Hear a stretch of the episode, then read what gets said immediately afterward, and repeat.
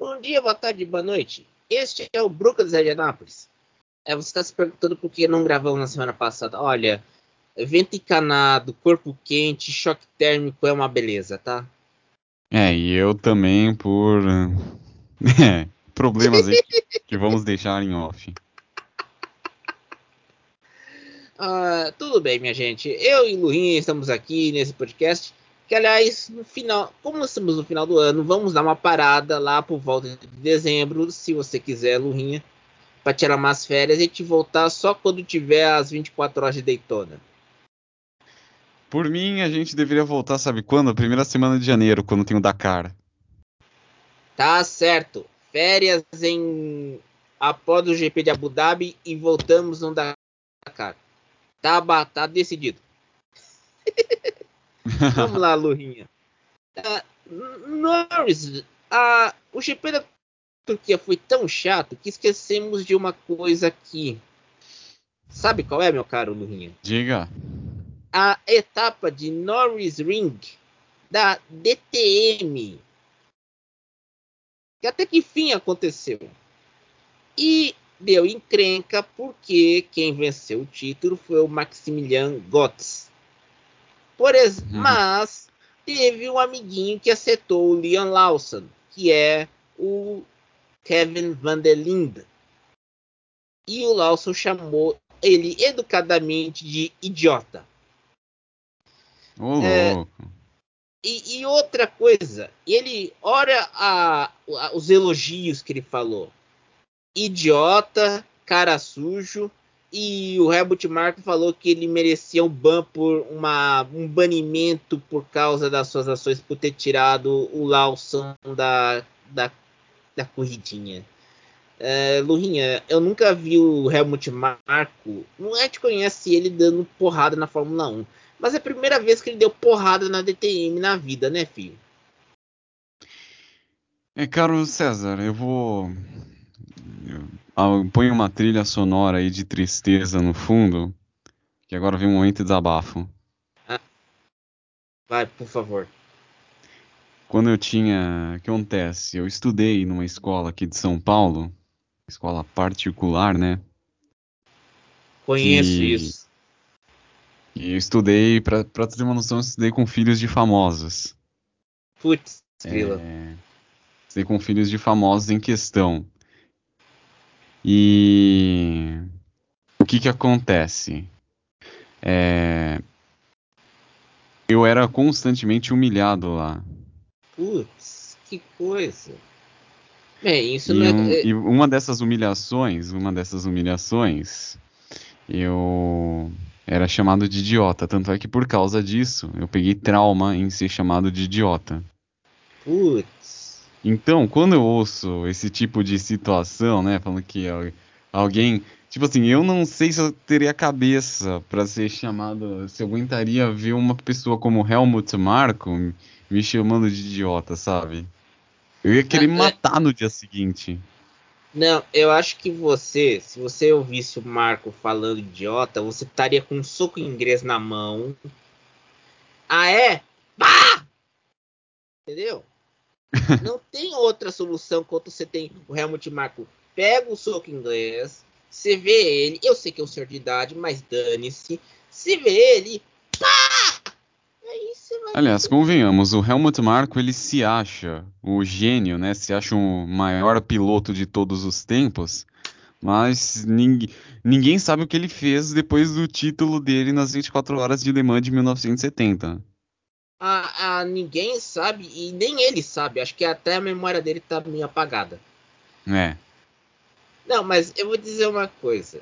É, não é só você que passou por isso, não. Eu também estudava numa escola particular no ensino médio. A coisa foi pior. Estávamos é, lendo um livro de matemática em que falava do Império Mongol e falava do Gengis Khan quando chegou o termo mongoloide, um filho da mãe me chamou deste adorável termo para minha pessoa. Por causa. Me Sei chamou... muito bem que tu passou, caro César. me chamou. Só digo o seguinte: dois anos depois ele repetiu pela segunda vez a, a, a sétima série. E sabe o que É me uma impressionado? E sabe o que eu fico impressionado, César? Você ter aprendido sobre o Império Mongol na escola, coisa que eu nunca tive. Ah, Cara, é, você sabe que eu aprendo certas coisas por debaixo dos panos. O conhecimento da Deep Web? Não, não diria deep web. Eu diria, sabe você pegar uma biblioteca num dia vazio, numa chuva, você pegar aquelas barças, Sei. dicionário enciclopédico, você Um pegar e clima que uma... nem semana passada aqui em São Paulo. Exato. É, Você só pe- que no final a gente sabe a história, no meu caso. Não, você pegar uma Barça, você dá uma. Principalmente livro do ano. Você pegar a Barça no livro do ano e ter aquela sessão de fotos coloridas. Eu fiz isso no Instituto muito. E lá eu era respeitado por ser inteligente. Eu pegava essas Barças e ficava vendo as fotos. E lá aprendia. Olha, vou dizer uma coisa para você, você que está me ouvindo do Brucas de Anápolis, do Rinha. Quando você aprende ah, meio por com autodidata e ao mesmo tempo você ajuda o próximo, no sentido de explicar a matéria, e olha que eu às vezes eu não tinha muita paciência para ser professor, porque teve um grande amigo meu que me pediu uma ajuda para entender a expansão do militarismo japonês na Segunda Guerra. E ele não entendia. Eu ficava falando, ele não entendia. Eu gritei com ele. Você vê que eu sou muito paciente. Aí, É, tu tá falando com um professor de português, né? É, eu- eu sei. Você vê que eu. Por isso que eu não dei certo no magistério. Aí eu fui falando. Eu fui. E aí depois você recobra a consciência, percebe que você fez uma besteira.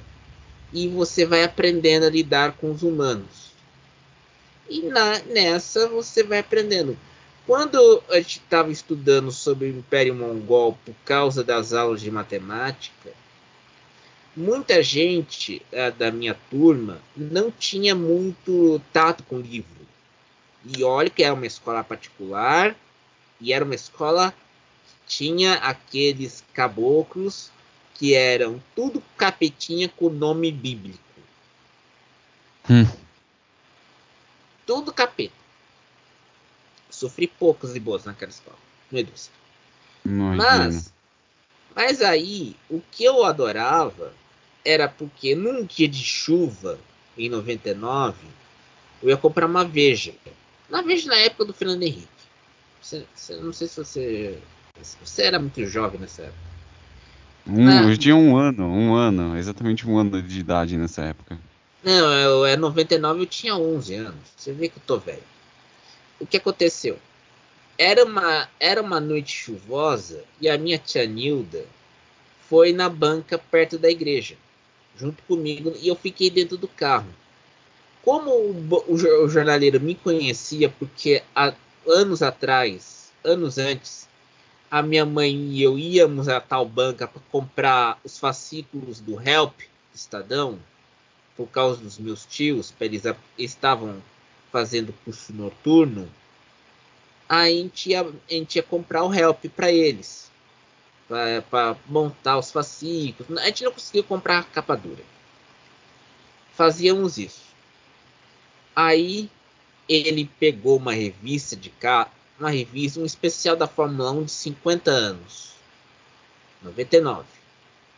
E era um especial que estava meio avariado, ele podia mandar para gráfica, porque era um exemplar perdido. A minha tia pegou esse especial e mostrou para mim. Quando vi a foto, e eu, eu, eu sem brincadeira, a foto do Tony Brooks numa Vanwall em 1957, antes da vitória dele em Entry, junto com Shannon Moss, mudou minha vida. Por quê? O guri surtou. Porque eu vi que eu tinha salvação. Porque, sabe por quê? Eu vou explicar. naquele momento, eu era o cara mais sacaneado no, no, no Indústria. Porque eu chorei quando eu vi Amigos para Sempre do, do Pavarotti, porque eu perdi meu avô. Eu, eu era. E a escola, quando por causa do autismo, não tinha preparo para uma pessoa é, autista. Não sei bem o que é isso. Não tinha preparo. O que aconteceu para salvar? Quando eu via aquela, aquelas fotos carros dos anos 60, 70, 80 e 90 coloridas e com textos David Tremaine, Anthony Hughes, né? você lê aquilo, Patrick Head comentando o carro de cada década, aí as coisas aí as coisas mudaram porque eu percebi que eu tinha jeito. E ao mesmo tempo eu assinava quatro rodas.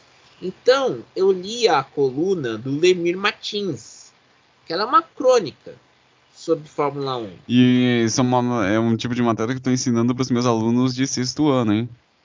Exato, crônica. E aliás, você que é aluno no Lurinha, tem um portal de portaldecrônicas.com.br. Você acha as crônicas de grandes jornalistas da imprensa carioca, da Folha de São Paulo. Se você, você não paga nada. Se você achar no Google sobre crônicas, você vai lá, você lê, tem que aprender lendo, meu amigo, porque não adianta você pegar o texto, você não entender, interpretar o texto, você não lê, tudo mais.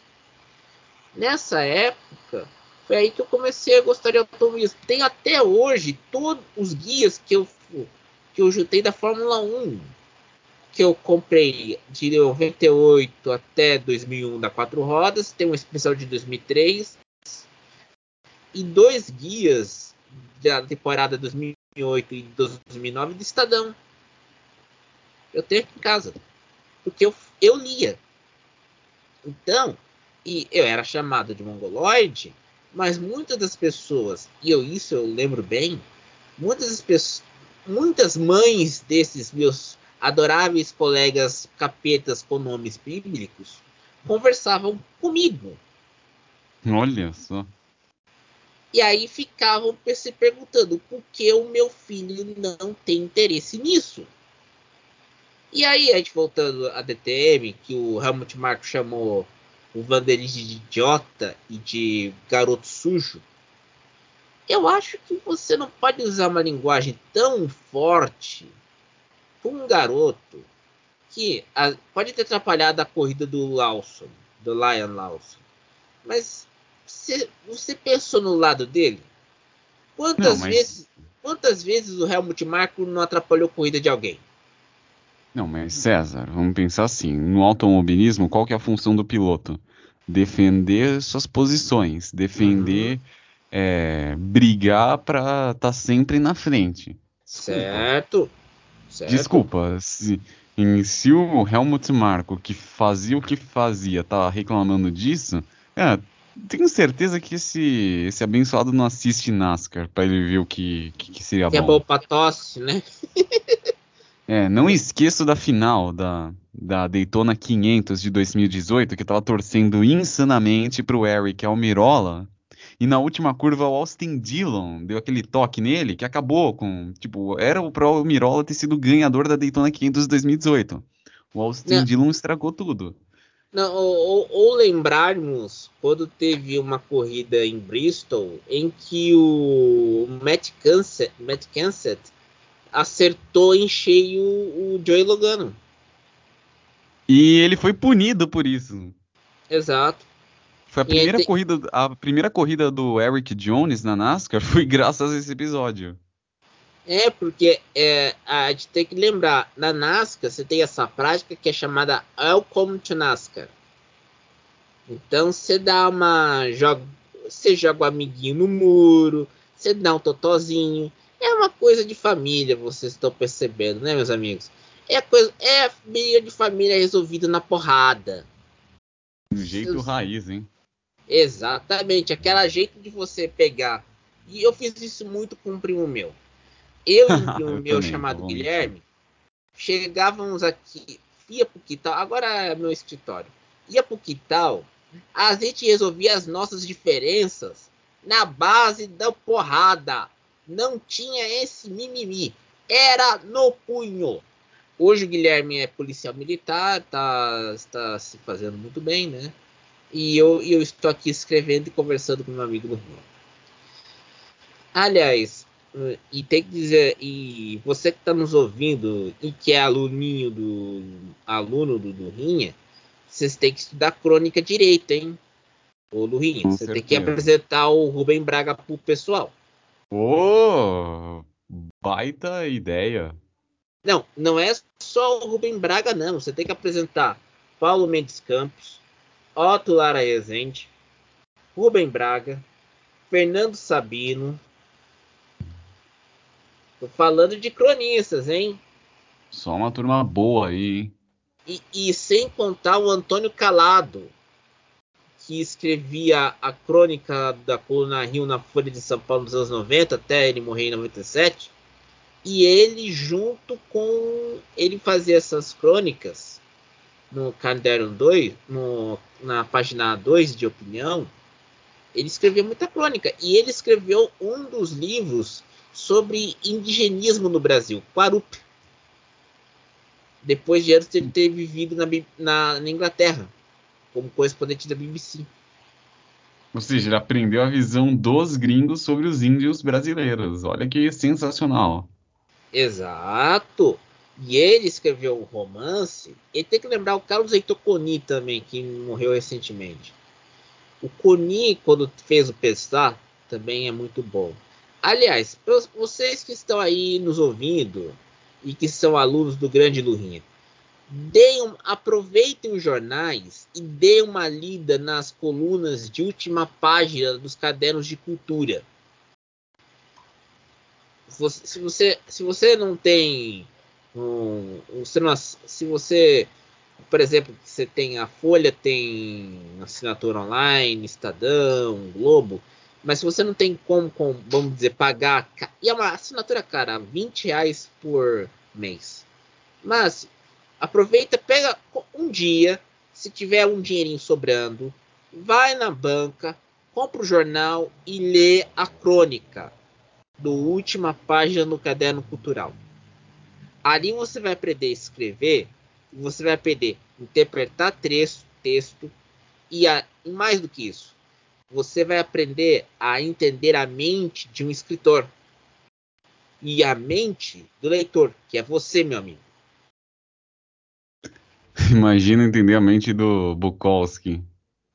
Filho, se entender a mente do Bukowski, você vai ficar perguntando: cadê o Paulo Francis? Aí, meu filho, você tá ferrado. Aliás, o Paulo Totalmente. Francis. Aliás, Paulo Francis, eu tenho esse livro. A segunda profissão mais antiga do mundo, da editora Três Estrelas. Se você quer entender o que, que você. qual é a piração de cabeça entre o trotskismo para o neoconservadorismo, leia esse livro, tá? Ô, louco. Mas vamos voltar ao automobilismo que, que realmente a gente domina. Não, é, você pediu. É que eu vou lembrando, tem que lembrar as coisas tem que falar de uma vez, porque senão fica aquela coisa na mente. Mas vamos lá.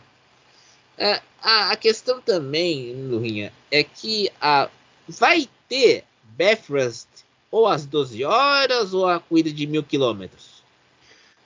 Não, as, aliás, as duas provas já foram confirmadas, né? Os mil quilômetros de Bathurst. Aliás, foi muito boa a tua pergunta, porque essa semana nós que somos fãs da, da Supercars australiana, acompanhamos isso daí, fomos surpreendidos com uma notícia assustadora que o, a estreia do Camaro foi adiada para 2023. Ou seja, teremos o Holden Commodore brilhando nas pistas australianas por mais uma temporada. Ou seja, 2022 ainda teremos a disputa Holden versus Ford e também o Generation 4, que era o novo, o novo modelo, né? Que estava programado para estrear na próxima temporada, também teve a sua estreia adiada, ou seja, todas as novidades que estavam pré-programadas para 2022 agora terão de esperar aí mais um ano. E lembrando, em dezembro, na primeira semana de dezembro, teremos aí a, as mil milhas de Bathurst, é, encerrando a temporada 2021 da Supercars. E as 12 horas de Bathurst, já, que não ocorreram em 2021, já estão confirmadas para 2022, vão acontecer em março. Eu vou dizer uma coisa, Lurinho. Eu acho que vamos lá, você vai ter, vai ter mais uma temporada com o Holden Commodore. A gente tem que Sim. lembrar que o Holden Commodore é o irmão australiano do Opel Insignia,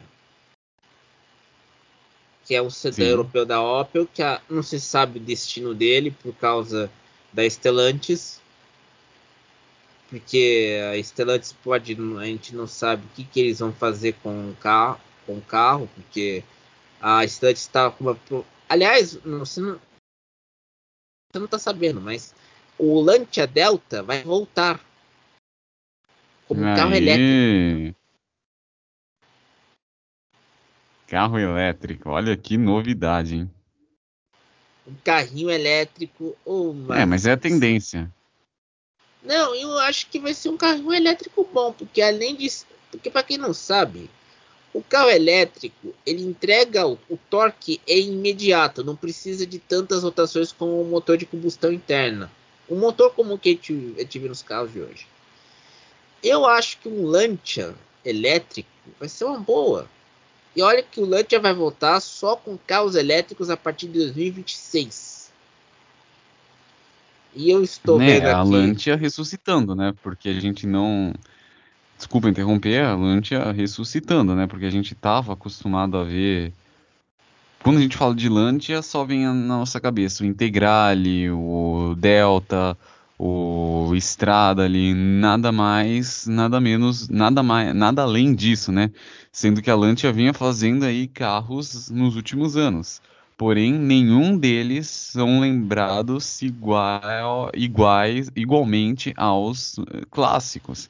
Então, essa é uma grande oportunidade da montadora italiana se reerguer. Ah, temos uma péssima notícia. Diga. Ah, você sabe o circuito de Adelaide? Sim. Vai ser desfigurado. Por quê? Apoio do Conselho Municipal. Ou seja, para traduzindo para a nossa realidade, a prefeitura de Adelaide. Exato. Porque, para quem não sabe, a, na Austrália, a, alguns parques cediam circuitos, como o Albert Park em Melbourne e o Victoria Park em Adelaide. É, pelo jeito, esse, esse circuito não tem mais futuro. E olha, uh, o, o, Greg Mack, que é o conselheiro da cidade de Adelaide, disse o seguinte: eu estou pedindo a, ao conselho, conselho de administração preparar um, um relatório com os próximos passos a serem, a serem uh, observados para uma solução que nós eventualmente tere, será, será fornecida, vamos, vamos dizer assim, o termo que ele usou é provide natural shade amenity of the park for the users that now that horse car races has concluded. Segundo ele no The Adelaide Advertiser, que é o jornal australiano de Adelaide, que é o jornal metropolitano, que é do Murdoch. Uh, e ele falou assim: o novo, o novo plano, dizer assim, não está preparado para remover todas as superfícies do circuito.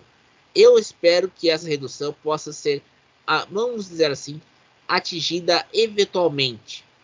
A gente tem que lembrar que o circuito de Adelaide foi sediou a Fórmula 1 entre 85 a 95 e Sim. era usado para supercars como evento na Adelaide 500 desde 99. E a última vez que o circuito sediou um, uma etapa do Supercars foi em março de 2020. E aí deu aquela encrenca por causa da, do governo da, da, da, do estado da Austrália do Sul, que não, não, não deu certo. E o líder da oposição, Peter Malinauskas, já fez um, assinou um acordo com a Supercars para caso ele for eleito, o evento ser feito em próximo março. Ou seja, a gente tem que lembrar, a, as eleições estaduais na Austrália serão daqui a algumas semanas. Conselho e parlamentos estaduais. E tem que lembrar, no caso, a Adelaide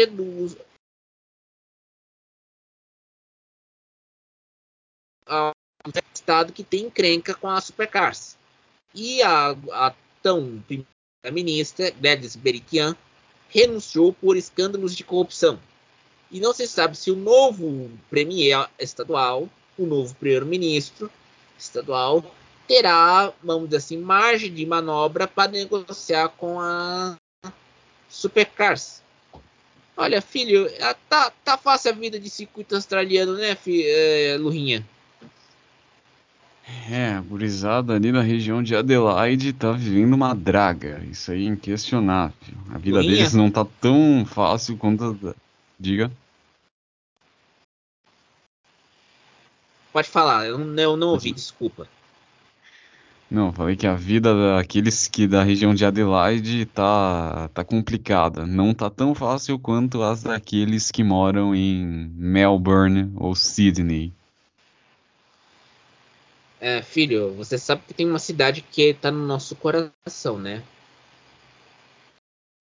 Qual? Perth? Não, Townsville. Gold Coast.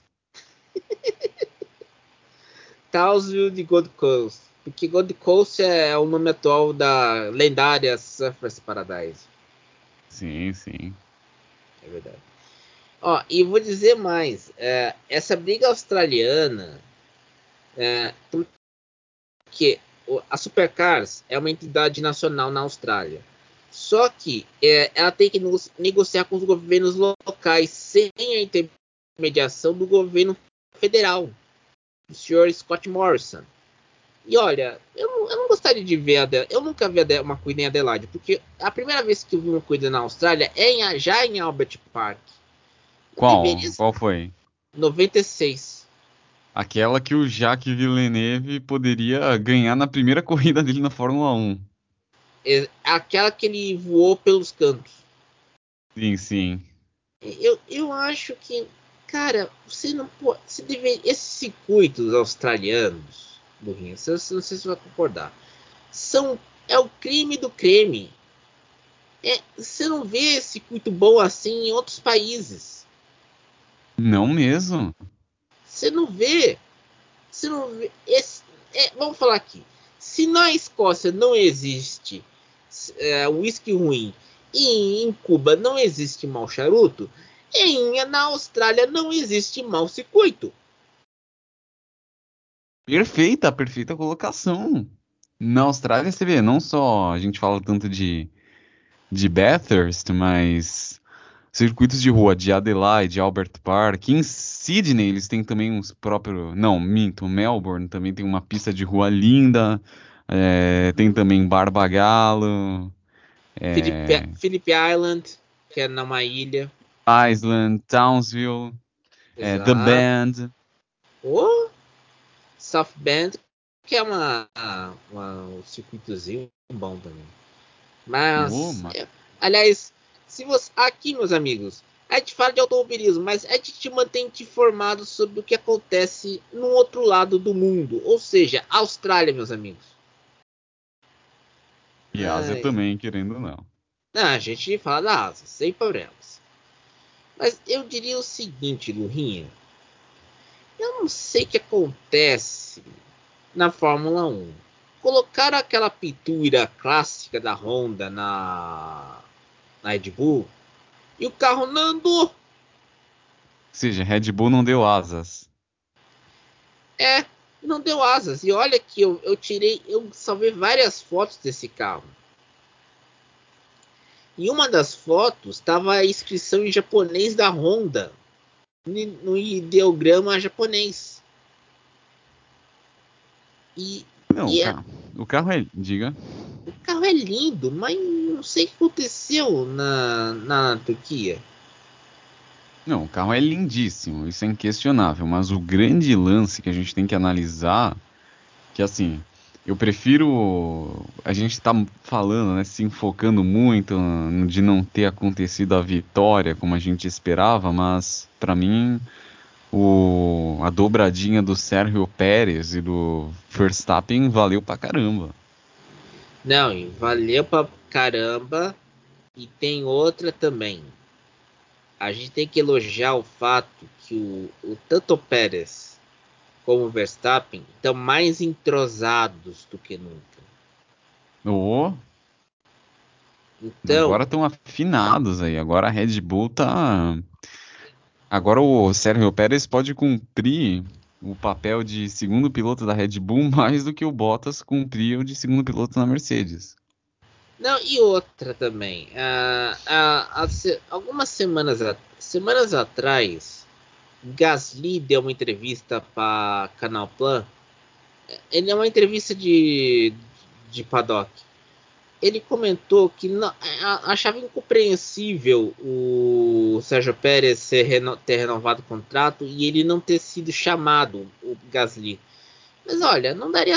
Olha, o Gasly, se voltasse a Red Bull, teria o mesmo problema que ele teve na sua primeira passagem. Ou seja, ser, ser fitra, vou falar aqui, fritado pelo Helmut Marko. Teria esse mesmo problema. Então, mesma coisa o álbum. Aliás, o álbum voltou à Fórmula 1 agora, na Williams. Mas, cara, a gente tem que lembrar que a Red Bull tem cinco pilotos literalmente na Fórmula 1. Cinco. Porque Cinco em... pilotos e mais o. Parece que a babação de ovo, com perdão no termo, vai para três. Exato. Verstappen, Gasly e Albon. Não, Verstappen, Gasly e Sérgio Pérez. Ah, é.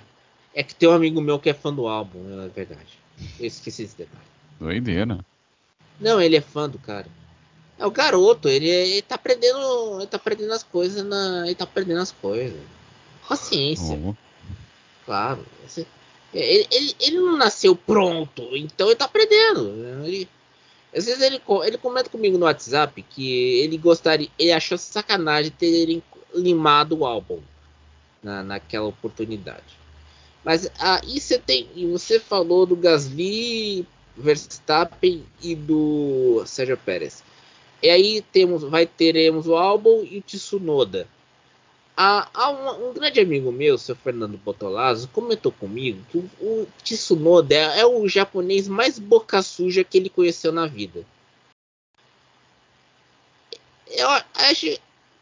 Você que entende de cultura oriental, Lurinha, tinha muito palavrão nos animes japoneses? Apenas naqueles mais adultos. E ah, olhe tá. lá, e ainda, e ainda era uma coisa mais elegante, vamos dizer assim. Ou seja, o Tsunoda superou o, o teto de palavrões para um japonês, né? Uhum. Ah, deixa eu fazer o seguinte. Pessoal, vocês que falam na cota de emissão de carbono, por favor, falem pro Tsunoda ter a cota de emissão de palavrão, porque não tá, não tá pegando bem, sabe? E, em inglês eu sei, mas tem uma cota de palavrão. Você sabe que não é fácil. Ai, ai. Então, meus amigos, depois desse momento em que eu falei para o cara segurar a língua, siga a gente no Spotify, Lucas de Anápolis, e eu e o Rinha voltamos na próxima semana com os comentários sobre esporte motor. Vamos até o último GP da Fórmula 1 em Abu Dhabi. Tiraremos uma folguinha e voltaremos no Dakar. Bom dia, boa tarde, boa noite. Siga a gente no Spotify e até mais. Até mais.